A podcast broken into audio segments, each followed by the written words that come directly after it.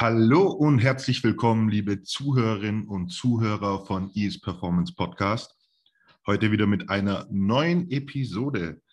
Wir sind zurück, sogar fast tagesaktuell. Es ist Sonntagmorgen. Ich sitze verlottert im Bademantel, wieder auf Wisch bestellte Hugh Hefner für Arme, virtuell vor Stefan. An der Stelle mal ein herzliches Hallo an dich. Hi zusammen. Wir haben uns was überlegt für die kommenden drei Episoden. Über was genau wollen wir da denn sprechen?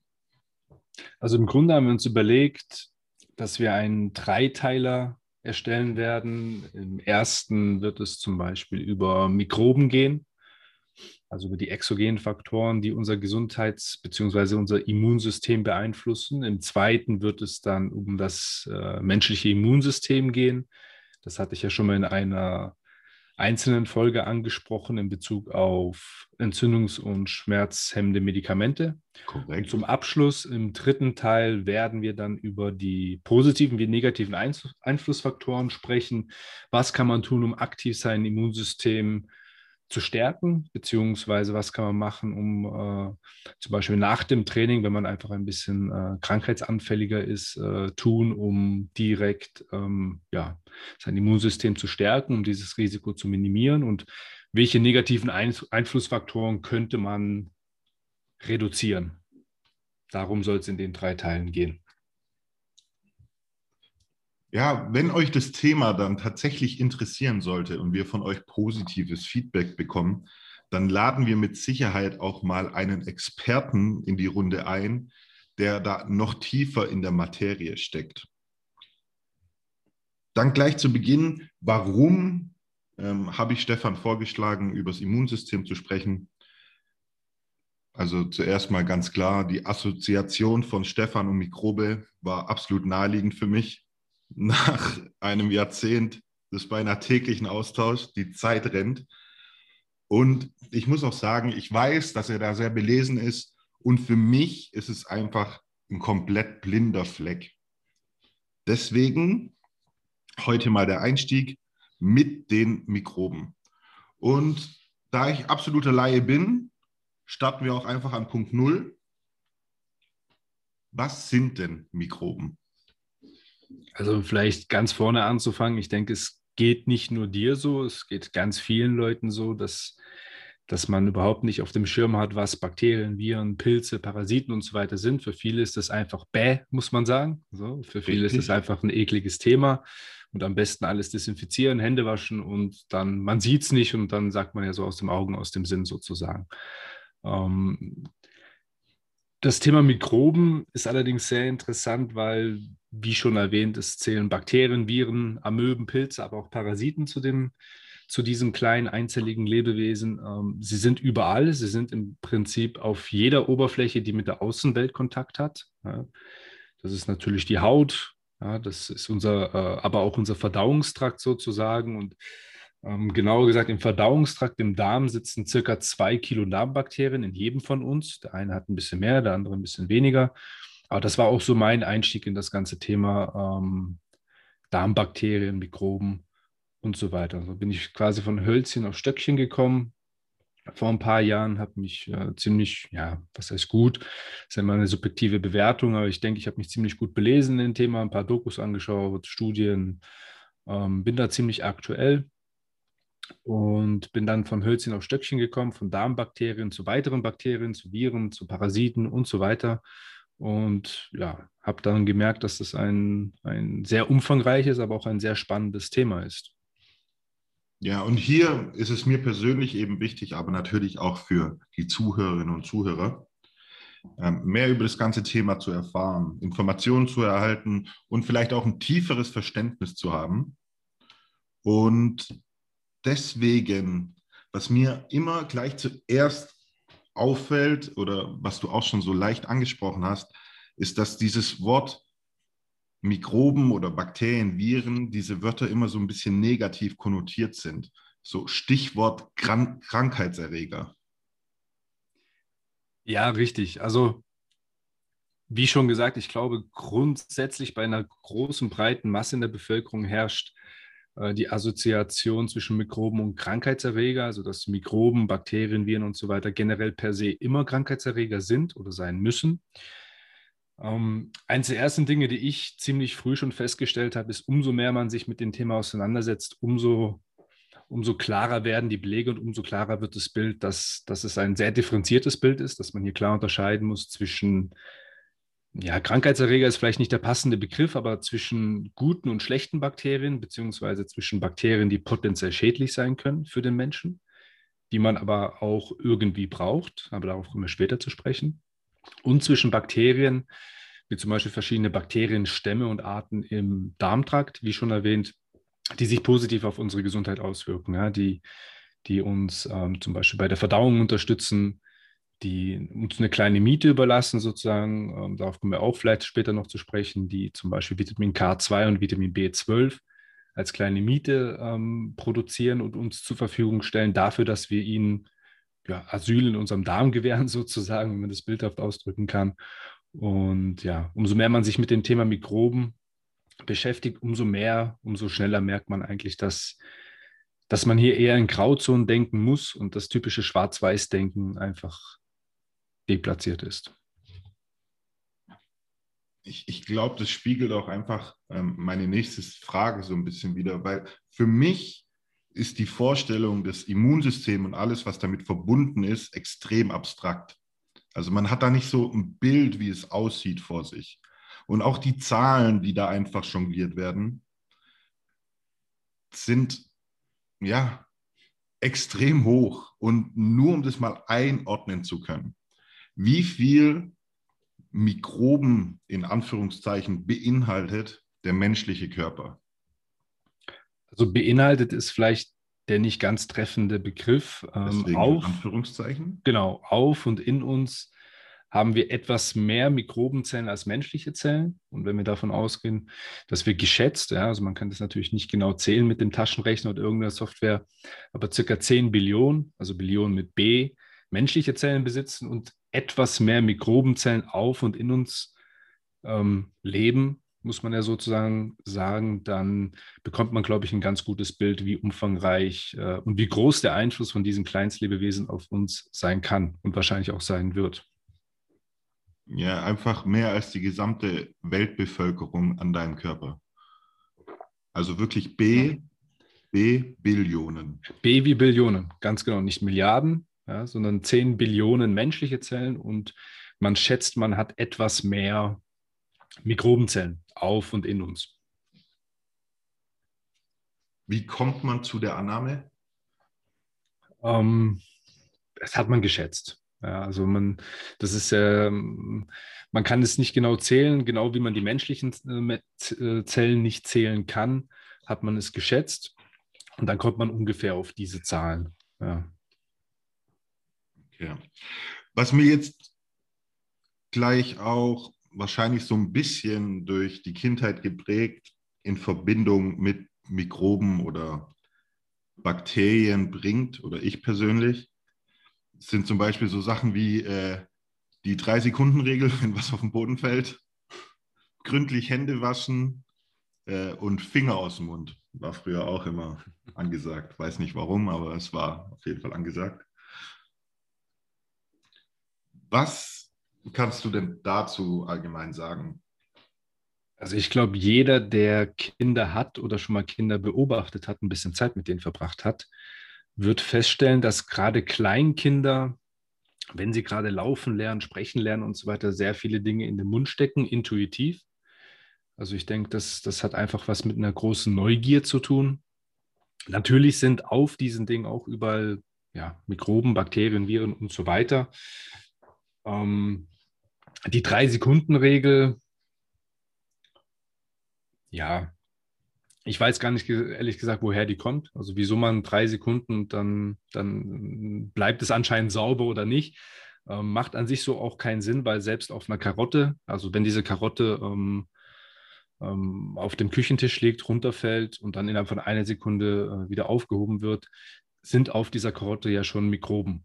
Ja, natürlich ähm, wenn das Obst gewaschen wird, wenn das Obst gekocht wird, gekocht wird, äh, eingefroren wird oder äh, im Kühlschrank gelagert wird, ähm, kann es sein, dass manche Bakterien, Viren und äh, Mikroben generell ähm, abgewaschen werden, abgetötet werden, aber auf jeden Fall nicht alle. Also ein paar Beispiele gibt es ja an den extremsten äh, Orten auf der Welt, zum Beispiel in der Arktis oder in Vulkan, äh, schaffen es auch teilweise Mikroben zu überleben, nicht alle.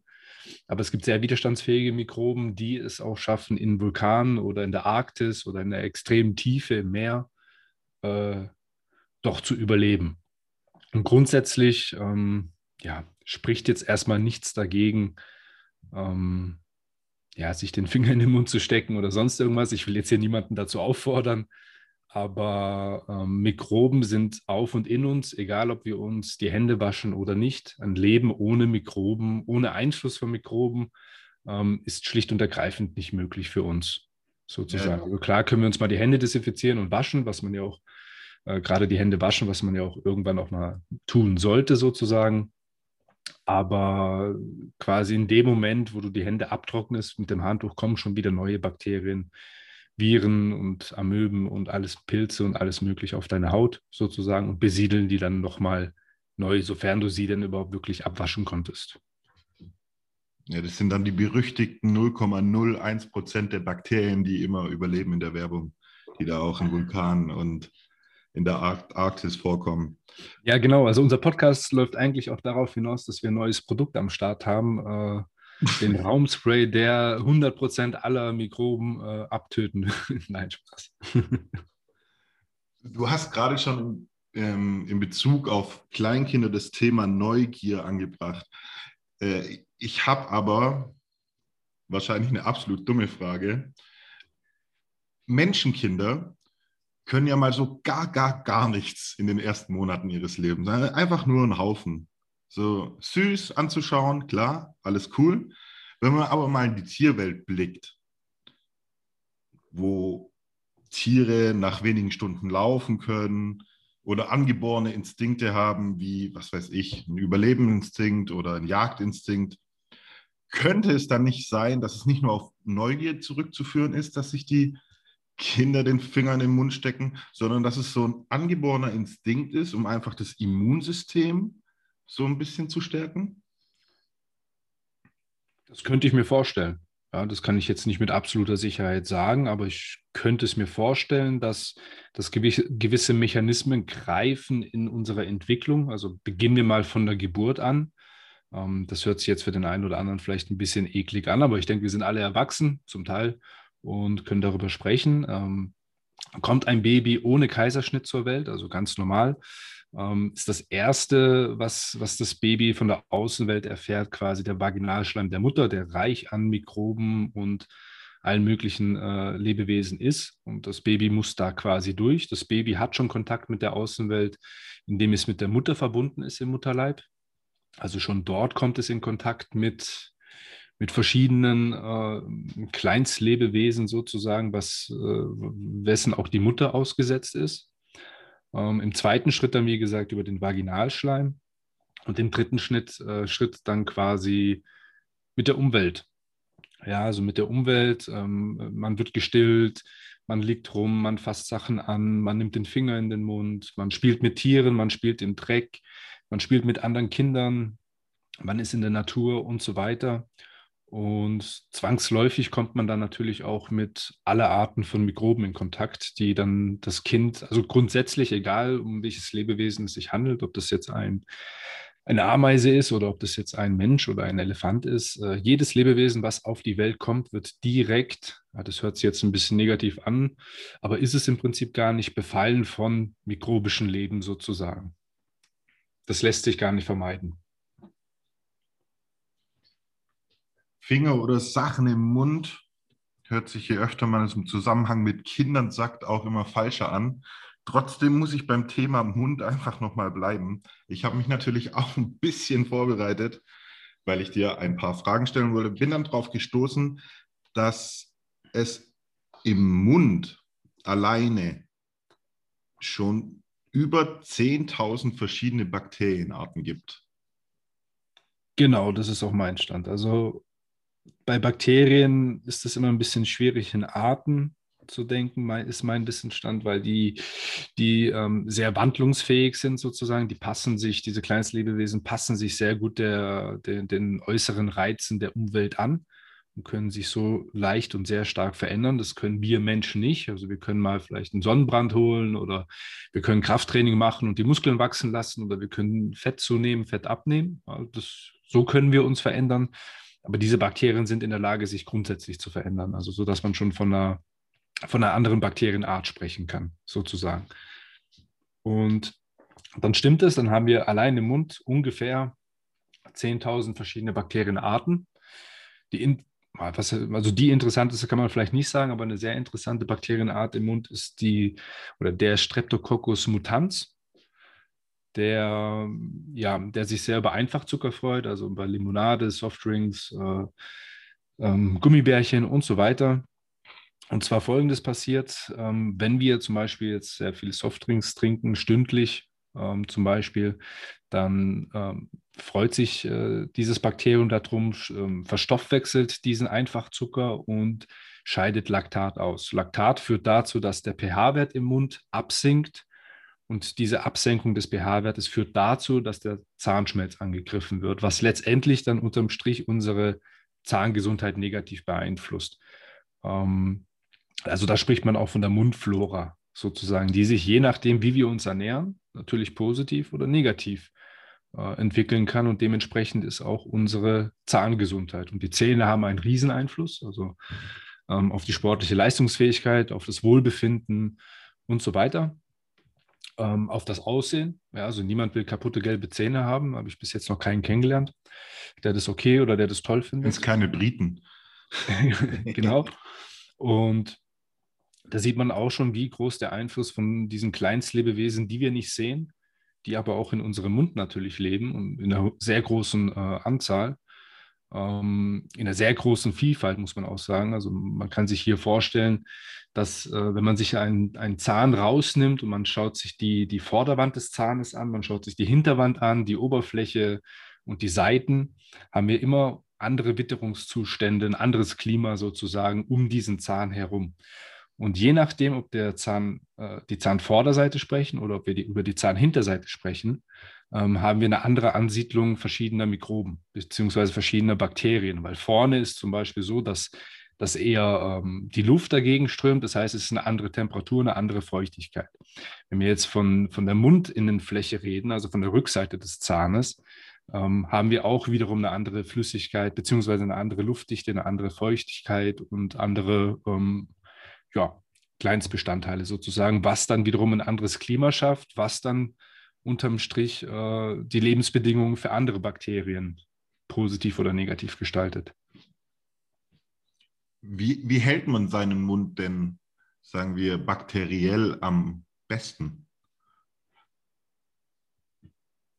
Ja, also ich würde mal sagen, wenn wir gerade bei dem Thema Einfachzucker bleiben, ähm, ein Tipp vielleicht, nicht stündlich Softdrinks konsumieren, nicht stündlich Gummibärchen oder andere Einfachzucker, ähm, Lebensmittelprodukte konsumieren, eben um diesen Streptococcus mutans nicht ständig den Einfachzucker zu geben, der dann letztendlich Laktat ausschüttet und so weiter, die ganze Kaskade in den Schritt, in Schritt bringt.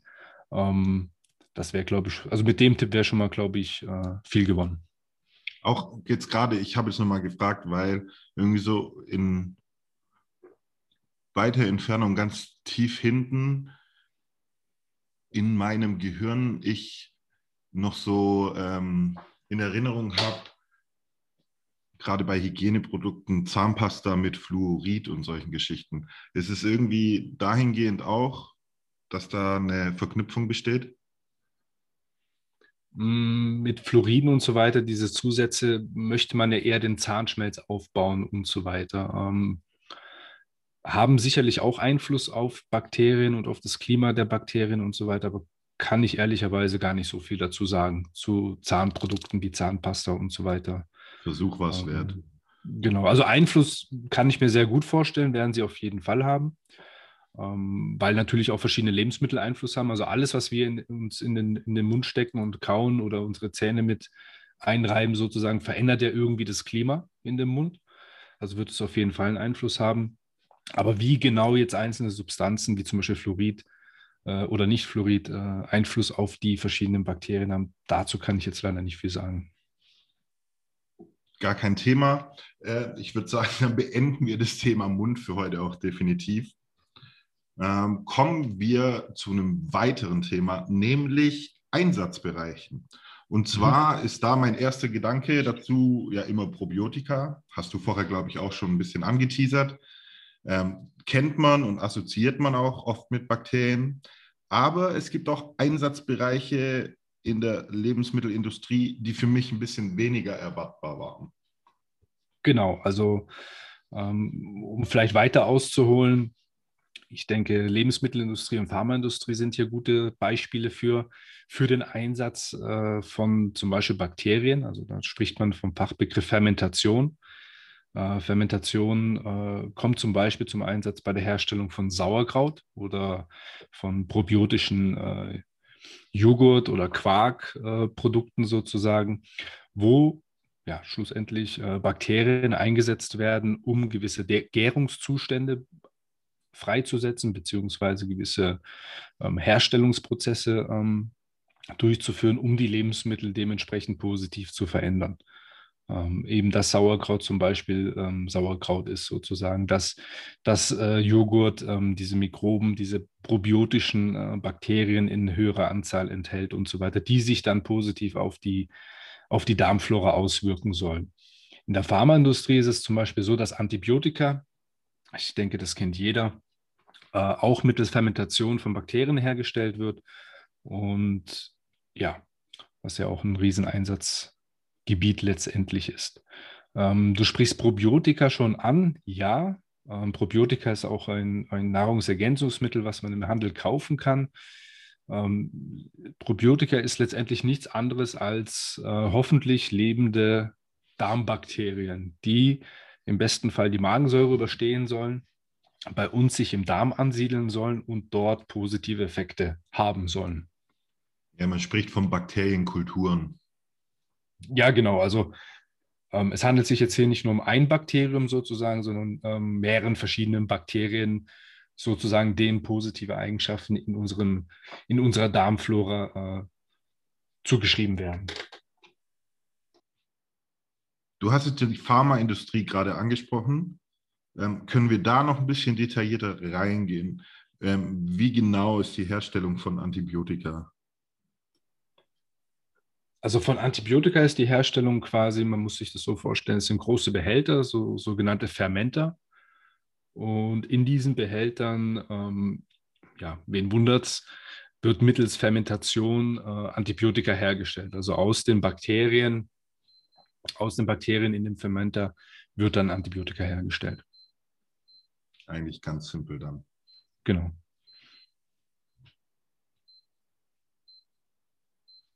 Bei ähm, Antibiotika fällt mir auch gleich das Stichwort ähm, Bakteriophagen ein, nur mal um Leute mit ins Boot zu holen.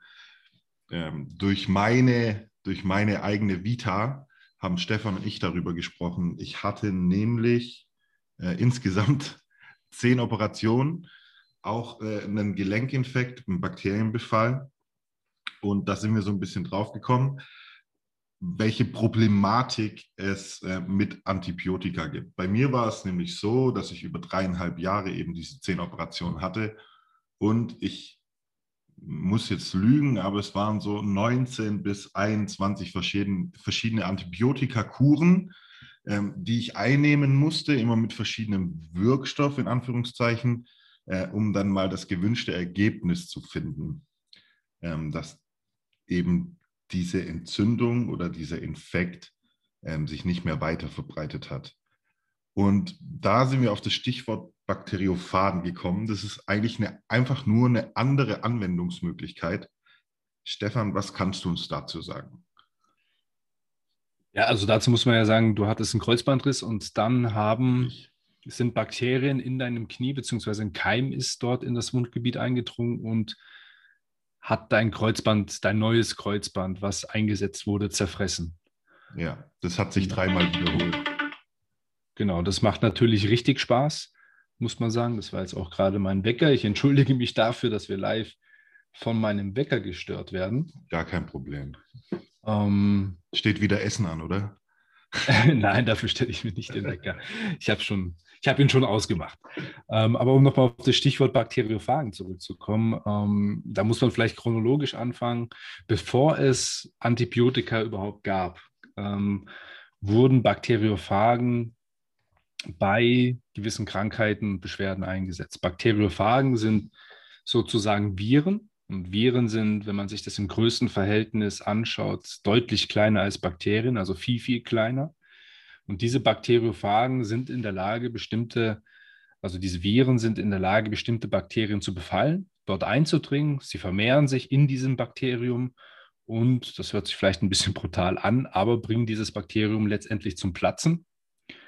Und dadurch ähm, hat man natürlich einen, einen, einen rasanten Anstieg dieser Bakteriophagen, weil diese Bakteriophagen befallen nochmal das nächste Bakterium und noch eins und noch eins, ähm, vermehren sich dort drin, bringen es wieder zum Platzen und so weiter.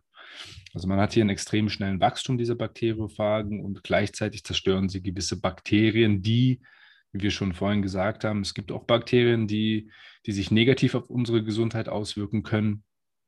Und das war früher, bevor es Antibiotika gab, eigentlich der Einsatzpunkt von einem jungen Franzosen, der nach Kanada ausgewandert ist und dahingehend geforscht hat und letztendlich die Bakteriophagen sozusagen auf die Straße gebracht hat. Ähm, jetzt höre ich natürlich schon manche äh, laut nachdenken, so ja gut, das hört sich doch super an, wieso werden Bakteriophagen heute nicht mehr eingesetzt? Äh, äh, mit Antibiotika zusammen zum Beispiel, ähm, muss man dazu sagen, dass ich glaube, es war 1927, 28, 29, ähm, Fleming in London ähm, Penicillin entdeckt hatte. Genauer gesagt, er hat geforscht und in einer Petrischale hat er festgestellt, dass um einen Pilz herum die, die Bakterien abgestorben waren und daraus hat er die richtigen Schlüsse gezogen, dass eben dieser Pilz die Bakterien abtötet und das war sozusagen der Startschuss für Penicillin sozusagen. Und mit diesem Startschuss sind natürlich auch Antibiotika entstanden, die sich letztendlich in der Produktion, Lagerung, Einsatz und so weiter vielleicht auch eine größere Lobby hatten, das weiß ich nicht, so alt bin ich noch nicht, ähm, hatten und sich letztendlich gegen die Bakteriophagen durchgesetzt haben. Also gerade jetzt hier in Deutschland, Frankreich, äh, in den USA werden hauptsächlich Antibiotika eingesetzt seit, ich glaube, 50, 60, 70 Jahren mittlerweile ähm, was nicht ganz ähm, nebenwirkungsfrei passiert. Also man sieht ja immer mehr, mehr Berichte von äh, multiresistenten Krankenhauskeimen sozusagen, die antibiotikaresistent sind. Und du hast ja schon die, die Bekanntschaft mit solchen Keimen gemacht, äh, die keinen Spaß machen, wo auch, äh, ja, es, äh, wo auch kein Antibiotika oder nicht jedes Antibiotika hilft. Es gibt nicht nur ein Antibiotika, aber es gibt mehrere sozusagen und da helfen die dann auch nicht, wenn es blöd läuft. Und ähm, ja, so viel erstmal dazu.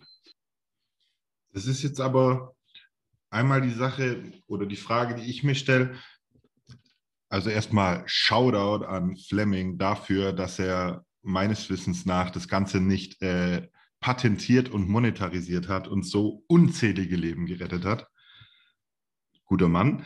Aber ähm, die zweite Frage ist, Du hast jetzt schon die Lagerung und Anwendung und Herstellung so ein bisschen angesprochen von Antibiotika und sie als wahrscheinlich einfacher beschrieben.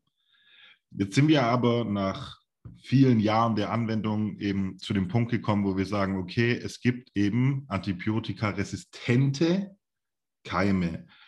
Warum wechseln wir nicht wieder zu den Bakteriophagen? Auch wenn sie schwieriger zu lagern sind und sowas, wenn es da eben viel, viel effektiver ist. Das ist so die eine Frage. Und was die Frage implementiert ist, kann es sein, dass Antibiotika in Anführungszeichen dennoch die sanftere Methode ist für um, den ähm, Körper? Genau, um vielleicht die erste Frage zu beantworten. Ich bin mir nicht zu 100% sicher, ob die Lagerung dafür verantwortlich war oder die Herstellung oder der gesamte Prozess an sich. Es kann natürlich auch sein, dass es eine gewisse ähm, Lobby gab, sozusagen, die sich eben für Antibiotika und gegen Bakteriophagen durchgesetzt hat, sozusagen. Das wäre ein interessantes Thema, das weiter zu recherchieren. Ähm, kann ich jetzt aber keine ähm, eindeutige Antwort darauf geben. Ähm, interessant ist allerdings auch, dass wir haben ja jetzt zum Beispiel vom äh, Bakteriophagen gesprochen und Antibiotika im Vergleich, dass gerade in Deutschland, Frankreich, USA und so weiter, also in unserer westlichen Welt sozusagen sich Antibiotika durchgesetzt hat, während im, im, im Kalten Krieg sozusagen bis 1990 in den Ostblockstaaten vor allem, ja, auch wegen der Forschung und der Herstellung und so weiter, sich die Bakteriophagen teilweise durchgesetzt haben. Und bis heute zum Beispiel in Georgien ähm, Bakteriophagen ganz normal verschrieben werden bei, bei verschiedenen Problematiken sozusagen. Während zum Beispiel in Frankreich es so ist, dass Bakteriophagen nur eingesetzt werden können, wenn sonst nichts mehr hilft, wenn der Patient äh, in Kenntnis gesetzt wurde und da, dazu zustimmt natürlich. Und ähm, ja, der Nutzen den Risiken letztendlich äh, überwiegt. Ja, und das sind dann vor allem ähm, zum Beispiel ein, ein 90-Jähriger, der eine Knietransplantation hatte, der ein künstliches Knie bekommen hat, der ähm, ja eine Entzündung bzw. einen Effekt im Knie hat. Das ist mega angeschwollen sozusagen. Antibiotika helfen nicht, kein einziges. Und dann wäre natürlich äh, der Einsatz von Bakteriophagen ein, ein Thema sozusagen, aber auch nicht, dass der Arzt jetzt sagen könnte, hey, hör zu, wir machen jetzt mit den Bakteriophagen sozusagen, sondern er muss den Patienten erst in Kenntnis setzen, der muss zustimmen und so weiter. Ähm, während in Georgien es anders ist. In Georgien ist es so, dass, dass bei Darmbakterien, also bei Darmbeschwerden und bei anderen äh, Beschwerden Bakteriophagen ähm, ja, ganz normal per Rezept äh, verschrieben und verteilt werden. Das mal im Hinterkopf und weil du auch den Begriff Risiken, also Nutzen-Risiken ähm, erwähnt hast. Was genau sind denn die Risiken von Bakteriophagen in der Anwendung? Ähm, ich denke mal eine gewisse Ungewissheit, ähm, dass diese Viren vielleicht ähm, ja auch, auch die positiven Bakterien schädigen können, dass diese Viren, ähm, dass diese Bakteriophagen ähm, körpereigene Zellen schädigen können, dass es zu äh, Überreaktion des Immunsystems führen könnte weil man ja auch sagen muss, gerade wir jetzt in der westlichen Welt, wir setzen ja seit 70 Jahren auf Antibiotika. Das heißt, bei Antibiotika sind wir sehr weit. Wir haben das sehr oft und sehr flächendeckend angesetzt und können dazu sehr viel sagen. Zu den Bakteriophagen können wir nicht so viel sagen. Allerdings stellt sich ja heutzutage die Frage, wie gehen wir mit dem Problem multiresistenter Krankenhauskeime um, also ähm, multiresistenten Bakterien, die auf kein Antibiotika mehr ansprechen. Und da muss ich ehrlich sagen, bin ich selbst in Zukunft gespannt, welche Lösung dafür gefunden wird. Ob vielleicht in ein paar Jahren die Bakteriophagen wieder aus der Schublade geholt werden und gesagt wird, hier, schau mal, ähm, wir haben hier Probleme mit antibiotikaresistenten Keimen. Bakteriophagen ähm, probieren wir mal wirklich aus. Dafür braucht man natürlich eine Lobby, weil man möchte dafür natürlich auch Geld, äh, muss man Geld aufwenden und letztendlich muss man auch damit Geld verdienen sozusagen. Also ähm, da bin ich selbst gespannt, ob Bakteriophagen wieder flächendeckend in der westlichen Welt äh, zum Einsatz gebracht werden. Ja, aber da wäre es vielleicht wirklich interessant, einen, einen Fachmann oder eine Fachfrau äh, darüber zu interviewen und zu fragen, ähm, wieso ist es so? Ja, wieso oder wie ist da der Stand der Dinge? Gibt es diese Planspiele? Gibt es diese Gedankenspiele? Oder was macht man überhaupt mit multiresistenten Krankenhauskeimen? Welche Lösungsmöglichkeiten ähm, zieht man in Betracht und so weiter. Ja, wäre auf jeden Fall spannend zu erfahren. Und äh, wenn ich ausreichend Feedback bekomme, dann ähm, werde ich da natürlich auch schauen, dass wir einen Gast organisiert bekommen. Ansonsten äh, informiere ich mich natürlich nur rein privat. ähm, was jetzt bei mir in diesem ganzen Gespräch so ein bisschen hängen geblieben ist, ist, dass die äh, Mikroben-Community, nenne ich sie mal, an dem schlechten Image einzelner Viren leidet. Also einzelne Mikroben quasi, ähm, der, der Wendler für seine Laura sind und dass sie einfach für uns, unser Überleben schlichtweg wichtig sind. Ja, also ich, mir dazu? Ich, ich denke, da muss man einfach ein bisschen differenzieren und das ist vielleicht auch Sinn und Zweck dieses Podcasts, dass wir ähm, nicht in Schwarz-Weiß äh, denken und beurteilen, sondern dass wir äh, auch dieses Thema in Grauzonen betrachten, dass eben äh, es natürlich auch gesundheitlich schädliche Mikroben gibt, wie zum Beispiel ähm, ein gewisser Parasit, der Malaria verursacht, ein Virus, der Ebola verursacht, ein Bakterium, was die Pest verursacht hat und so weiter. Also da gibt es ja einige Beispiele ähm, von, von, von äh, Kleinstlebewesen, die sich äh, sehr negativ auf uns auswirken können. Es gibt natürlich aber auch äh, Kleinstlebewesen, Darmbakterien zum Beispiel, die sich sehr positiv auf unsere Gesundheit auswirken. Und ich denke, es ist einfach wichtig zu verstehen, dass, dass es Mikroben gibt, dass nicht alle gesundheitlich schädlich sind, dass nicht alle ja, was Böses uns möchten und äh, wollen, sondern dass es die Mikroben schon seit mehr als einer Milliarde Jahre gab, bevor überhaupt mehrzellige Lebewesen entstanden sind. Mit mehrzelligen Lebewesen meine ich jetzt nicht den Menschen, sondern zweizellige, dreizellige und mehrzellige Lebewesen. Und eine Milliarde vorher wurde der Planet schon von Mikroben besiedelt. Ja, also die waren quasi eine Milliarde Jahre unter sich. Die hatten keine mehrzelligen äh, Lebewesen wie jetzt den Menschen oder andere Tiere, andere Kleinstlebewesen sozusagen. Ähm, das heißt, die sind schon viel länger auf diesem Planeten als wir und haben sich den unterschiedlichsten ja, Umweltbedingungen angepasst.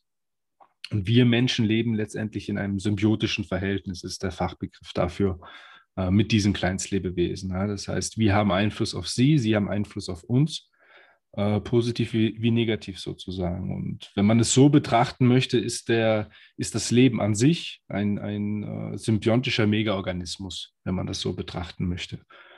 Und da ist, ja, ich denke, das ist Sinn und Zweck dieses Podcasts, um da vielleicht den Horizont des einen oder anderen zu erweitern, der dazu negativ über ähm, diese Mikroben denkt und alles gleich mit Krankheitserregern per se in Verbindung bringt.